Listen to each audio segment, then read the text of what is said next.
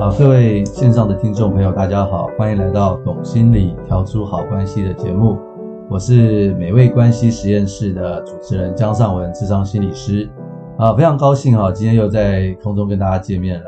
我们今天哈要延续上一集啊，我们今天又特别请到了我们的嘉兴心理师啊，来跟我们分享关于婆媳之间的问题。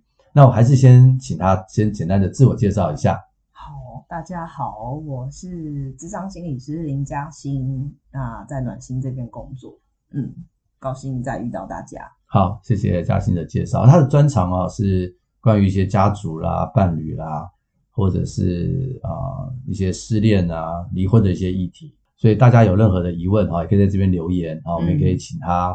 这回复给大家，好不好？谢谢。好，那我们今天就要继续我们的这个上一集的节目啊。我们上一集呢提到关于婆媳的问题啊，千古难解的谜题啊。嗯。好，但是我们的第一解呢，就是要先能够同理彼此。嗯。啊，我还记得上一次嘉欣说的一个最后的例子让我印象深刻。他说，一个张牙舞爪的怪兽，它背后呢都会有一个委屈的心。哎，委屈的心，对，也就是让我想到那个。Beauty and the Beast，嗯嗯，对，里面那个 那个那个野兽吧，哈，它其实背后有一个委屈的心嘛，对，嗯，所以我们要是能够用更多的同理心去看待对方的话，你就不会看到他外面的张牙舞爪的怪兽，嗯，而是你可以看到他背后，他其实也有一颗善良的心，对不对？好，一个委屈的心。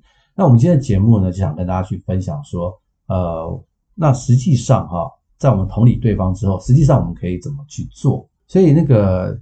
嘉欣，你有没有什么好方法可以跟大家介绍一下？怎么样去这个修补这个婆媳之间的关系？嗯，对，我我实际上在经验当中啦，就是说我有知道有一些有一些媳妇蛮聪明的，就是他们会就是知道说其实婆媳问题是还蛮常见的，所以他们在面对就是说哦，他们的另一半提出要结婚了，他们就会就会先可能就会先讲明清楚，就是事先先有点像打预防针。的概念就是说，呃，哦，对我 OK 啊，我跟你结婚可以啊，但我希望你可以理解一件事情是，其实我们本来真的不是一家人，那我们希望将来可以成为一家人，可是我们还是各自有原生家庭。那我希望你可以知道，就是说，我们就算结了婚之后，那我的爸妈我自己会好好照顾，你的爸妈你也要好好照顾。那如果你那边有需要我去协助或干嘛的话，你都可以跟我说，我会尽量去跟着你一起去想办法解决。那我是以这样的一个立场，希望你能理解，而不是说好像变成结了婚之后，我们各自都有家属，那个好像是一个逃不离的，就是呃必要的责任，或是要就着自己，万一做不好怎么样之类的，就是大家尽力，但是我们的责任其实还是负责我们自己各自原生家庭的事情。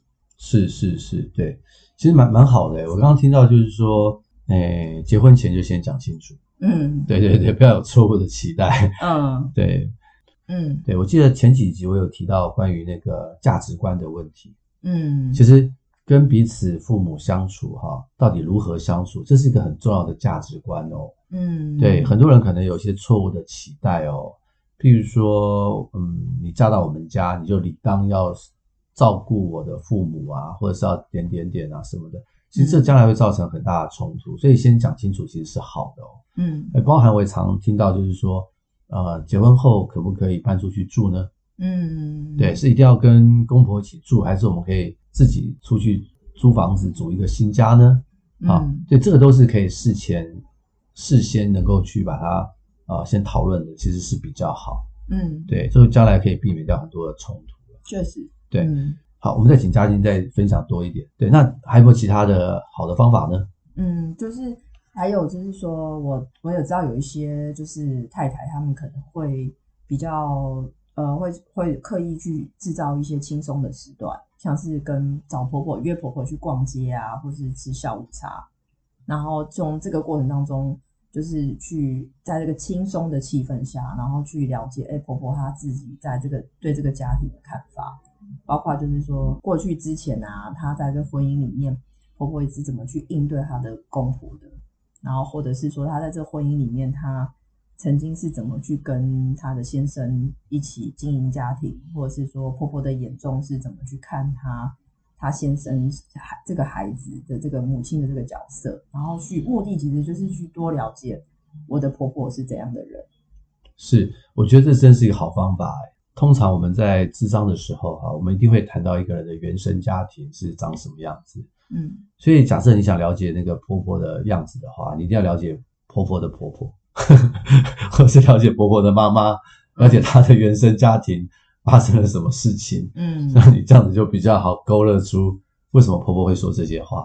对，好，那她要是说了一些话，你觉得很难接受的话。哎，但是因为你了解她哈，你就比较能够接纳她，对，那就比较不会生气哈。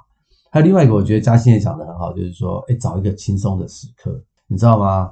我觉得人跟人之间的沟通哈，往往在紧张的时候都是不好沟通的。嗯，你可以想象嘛，像现在大家在忙着做饭啊、做菜啊，一大堆人走来走去啊，啊，要赶快忙着招呼家族里面的人啊。啊，那这个时候大家都处在一种比较紧张的状态，嗯，啊，想到的就是赶快把事情完成，嗯，啊，大概就不会去注意到自己说话的态度啊，得体不得体啊，嗯，对，所以那个那个那个时间常常说出来的话，哈，大概都不会太太舒服了，嗯，对，但是假如有个轻松的时间，就感觉就不一样了，哦，对，对，所以我觉得啊，媳妇要是主动的去约婆婆去做一些自己喜欢做的事，婆婆喜欢做的事，在这种轻松的环境，其实两个人的。关系啊，可以更加的拉近。确实，确实，对啊，对嘛，哈、嗯，是这样子，心理空间比较多。对，就空间会多很多，然后感情也会不一样。嗯，对，我们常说嘛，有关系就没关系嘛，对不对？对，所以我们就在那个时候去建立一些好关系，日后就会更好的相处嘛，对不对？嗯。呃，还有没有别的呢？我常常也听到，就是说，其实哈，就是先生夹在当中啊。嗯。好，那这时候到底该怎么办呢？对，先生到底该怎么面对这样的角色呢？那嘉欣有没有什么样的好建议呢？哦，我是有听到，就是说有听说，就是有一些太太，他们可能会事先有意识的，他们会去有点像是之前训练他们的先生啊，之前训练，那怎么训练呢？说说看。因为他就是担心怕这些事情，因为讲说我要嫁进你家，我跟你家不熟，那我我也怕你妈不满意我嘛，对吧？那我是要先跟你讲一下，就是我的立场是什么。那你要先了解，你帮我去跟你妈妈说这样子。啊，对对对，哎，我觉得这很重要。其实我觉得夫妻先要有共识，嗯，对某一些事情的看法要有共识。那假如这个看法呢，跟这个婆婆不一样的时候，应该是由谁去说比较好呢？嗯，是婆婆的宝贝儿子，对，比较舒服一点，没有错，是要由先生去说啊。先生千万不要把太太推上战场。嗯，好，那个只是会有更大的耗损。确实，确实，你把它推上去，你回家就完蛋了。对，所以其实哈，就是夫妻要先要共识，然后碰到一些事情的时候，是先生要去处理，先生要去说，尤其是他面对他的母亲，嗯、这个是应该要这么做的，因为这也是在我们家族治疗里面一个所谓分化的过程。嗯，对，分化就是说两个独立的个体啊，这个婆婆是独立的个体。他的儿子跟他分化了，是独立的个体。既然是独立的个体，真正的分化的话，是可以彼此去表达清楚的意见的。对，所以我也是建议是要由先生出头去说啊，并不是说哦先生替太太出头，不要误会，不是这个意思，而是夫妻先有共识之后，嗯，然后由先生去表达。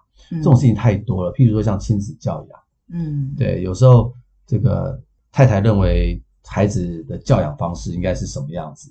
啊，可能需要适时的管教啊，哈，但是啊，这个婆婆就很溺爱孙子啊，嗯，舍不得管教了，哦，这个就有很大的冲突，尤其他假如他们又是住在一块的话，嗯，这个冲突就会更大，好，真的，那这个时候该怎么办？亲子教养的问题不一致的时候，谁应该出面呢？嗯，对，就是夫妻先讨论好，然后由先生去跟自己的妈妈去沟通。对，这才是一个最好的一个一个方法。对，我这边可以补充一个糖果的例子啊，可以，太好了。嗯，就是说，呃，有听到，就是常听到，就是说，妈妈会很不希望小孩吃太多糖果。那可是长辈他们会觉得，就比较没有这个观念，他们觉得吃糖果小孩很开心啊。那他就婆婆可能就舍不得孙子吃吃药的时候很苦嘛，然后他就妈妈，可是妈妈就会看到一个现象是。今天我的小孩吃四颗糖，在阿妈家吃吃四颗四颗药的结果就会吃四颗糖，就是不管我小孩吃几颗药，他就是会吃到几颗糖。那后来才知道说，哦，原来婆婆其实已经准备一大包的家庭号糖果，就是准备等着，就是我的孙子回来的时候，万一怎么样，我要塞糖给他吃。那妈妈就很崩溃啊。对对对，真的就是这样子啊，这样，所以就要请先生去沟通。对，哎，那先生不沟通，就把糖果都让先生吃啊。这倒是真的。这这个我自己也有发生过，坦白说，对，因为我妈妈。呃，疼孙子嘛，会买巧克力给我们家小朋友吃。嗯、后来我发现，哈，吃了三颗巧克力啊，嗯，整个人就有一点就疯疯癫癫的小朋友，对，对太太太强烈。后来我就跟我妈妈说，我妈说吃巧克力会这样吗？我说会。哦，还好，跟他好好的沟通，他可以理解。嗯，他再也不买巧克力给我们家小孩子吃了。真的，真的，真的真的要先生去讲。对对对，对，想想看，如果是婆婆那个媳妇去讲，多可怕！就是怎怎么样？我本来就我，你是在在在 judge 我在当妈妈这件事情不对了吗？对，到底这个家谁才是主管的？对，那个婆婆的那个本来要攻击的那种感觉就更更加的明显。对，对，没有错。嗯、对，啊，真的是这个样子哈。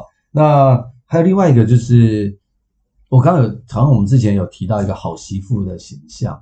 嗯，对我，我觉得当然现代的妇女啊，跟古代的妇女不太一样，嗯，差别很大了。就是现在妇女很多时候双薪家庭啊，啊、嗯，先生要在外面工作，太太也在外面工作。嗯，那假如太太在外面工作，又要被要求做一个好媳妇的话，嗯、哇，那真是。角色太多重了，压力也会很大。那工作量也很大，工作量会很大哦，还要好媳妇要照顾公婆，还要照顾小孩什么的都要打理，还要赚钱养家。对，对很多的女女性来讲是很不公平的事情。哎，可是问题是来了，就算我们知道这些不公平，似乎好像在这个社会传统里面，还是有一个好媳妇的形象。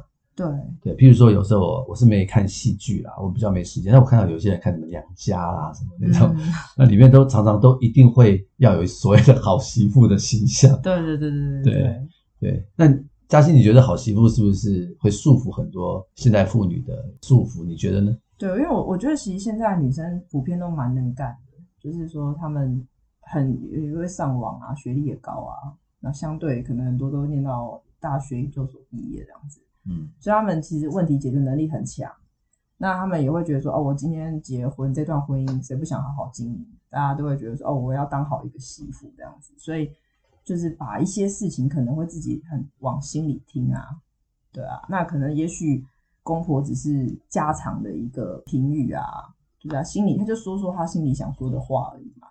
那可是想要当好媳妇的那个媳妇听到的时候，就会觉得说，哦，所以你们是在嫌我什么地方没做好吗？那日积月累下来，就会产生他心中的一些委屈，他会觉得说：“啊，我做这么多，做这么苦，你们要我怎么样，我都做。可是你们好像都看不到我很辛苦这一块，你们也不会感谢我，甚至有时候还会嫌我什么东西做的不够好。”嗯嗯嗯，对对，真的是哈，所以就自己被自己那个好媳妇的理想化形象打败了。嗯，对，其实别人不一定要求你这么做，而是自己要求自己这么做哈。所以当别人好像说一些话的时候，好像就刺到了自己不完美的那一块。对啊，对，所以我鼓励这边的现代妇女啊，放过自己吧。对对对，放过自己其实也是很重要的。对对对，一个一辈子的修养、休息、休息啦。对，我们不是说不要做好媳妇了哈，我这边节目不是教大家做坏媳妇哈，我们不要不要二分法哈，我们还是要回到那个初衷，就是说，哎，我们是一一家人，虽然我们不熟啊，我们舒服的方式，舒服的方式尽量去付出，不是要求自己。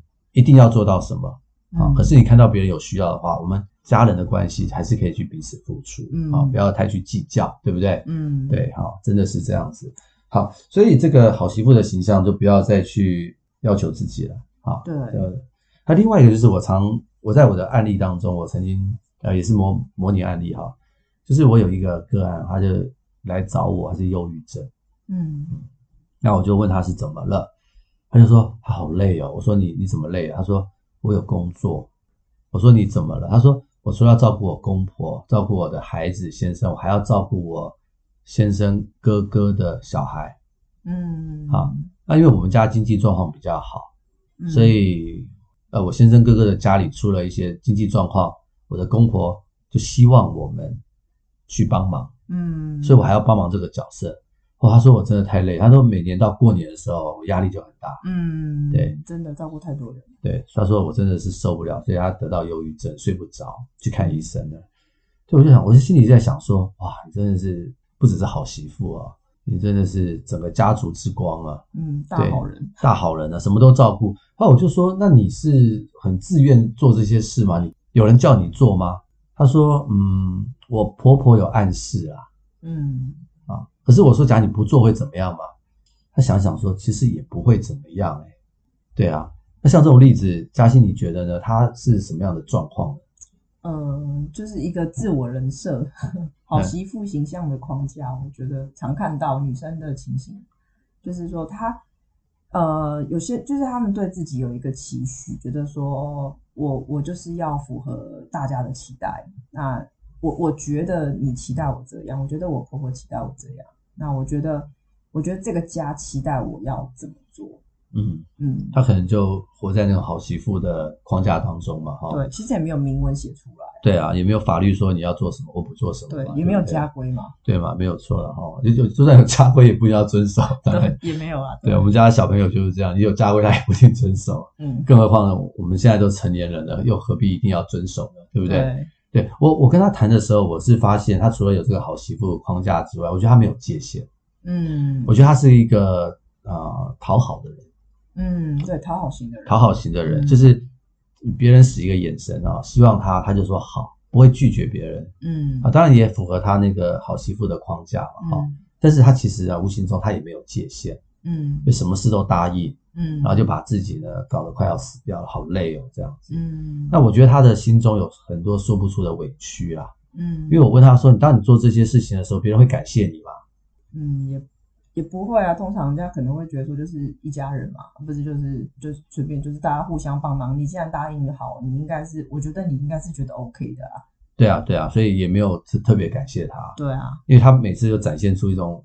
很强的样子，对我我很能干，我什么都能做这样子。对对对，所以就很可惜啦。所以我会觉得说，基本上啊，他就是没有一个界限去保护自己，嗯，好，然后他也落入了这个这个家族里面很辛苦的一个循环当中。对对对，所以怎么办呢？我们要怎么样去设定这个界限呢？嘉欣有什么好的方法吗？我觉得当事人如果遇到这个困难，他肯定要先知道他他有这个情况，就是他的觉察力可能要够好。就只要先知道说，哎、欸，原来我其实是一个讨好人的一个人际模式。原来我其实很害怕破坏关系。原来我害怕破坏关系的事情的方式都是用牺牲我自己，所以我才活得这么辛苦。是，然后是，嗯，对，没有错。就是谢谢嘉欣的分享。对，就是这个可能就跟他自己个人有关了。嗯，对，你说是家族的压力，或许是，但是他本身的人际模式或人际相处，嗯、其实也造成他自己本身。很大的困扰，嗯，对，所以以上啊，就是跟大家去分享一些好的方法，可以去处理这个婆媳的千年难题啊，嗯。啊，对，所以我们希望今天这个这集的节目哈，就嘉欣跟我的分享啊，我们可以就是能够让大家从这个节目当中有一些收获啊。然后去看一看自己的婆媳关系怎么样可以去做个整理，嗯啊，快过年了啊，希望大家今年都可以过一个好年，嗯，然后好好的整理这个婆媳关系啊，然后让这个今年过完年以后婆媳关系会更上一层楼，嗯啊，那假如你有什么样婆媳的问题啊、疑难杂症，你也可以欢迎您留言告诉我们，我们会在之后有机会的节目再跟大家去分享。好，那希望今天的节目。就到这边，可以让大家很有收获。那最后，请嘉欣说几句话。哦，说几句话吗？我觉得，其实两个人要进入婚姻之前啊，最好是能够先事先有办法沟通，就是大家对于经营婚姻的期待是什么。因为这个期待的认知能够说出来，在还没有发生问题的时候，其实很多事情都是可以调整的，因为有爱就可以解决问题。可是很多事情就是常常累积下来之后，把爱都消掉了，消磨掉了，是很可惜。对，真的是这个样子，没有错。谢谢嘉欣最后给我们的很棒的回馈，谢谢。嘿，好，那就祝大家新年快乐。好，那我们。哎，我们今天节目到这边结束。好，那欢迎大家的收听，谢谢。谢谢。